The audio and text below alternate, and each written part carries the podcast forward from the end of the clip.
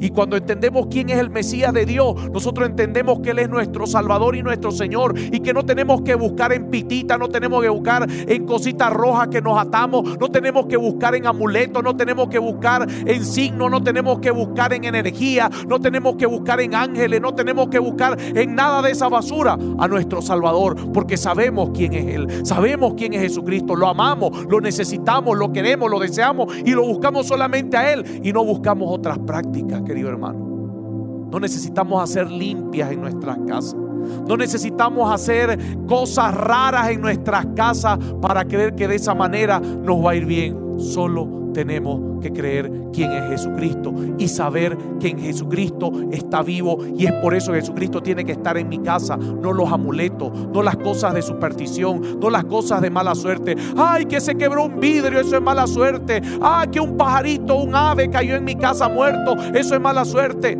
Querido hermano, usted proclama más la mala suerte que la bendición de Dios. Deje de creer lo que la gente le dice.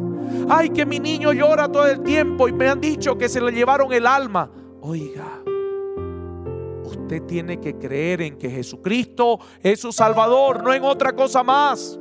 Aprendamos, queridos hermanos, a entender esta pregunta y a responder desde lo profundo de nuestro corazón, ¿quién es Jesucristo para mí? Amén.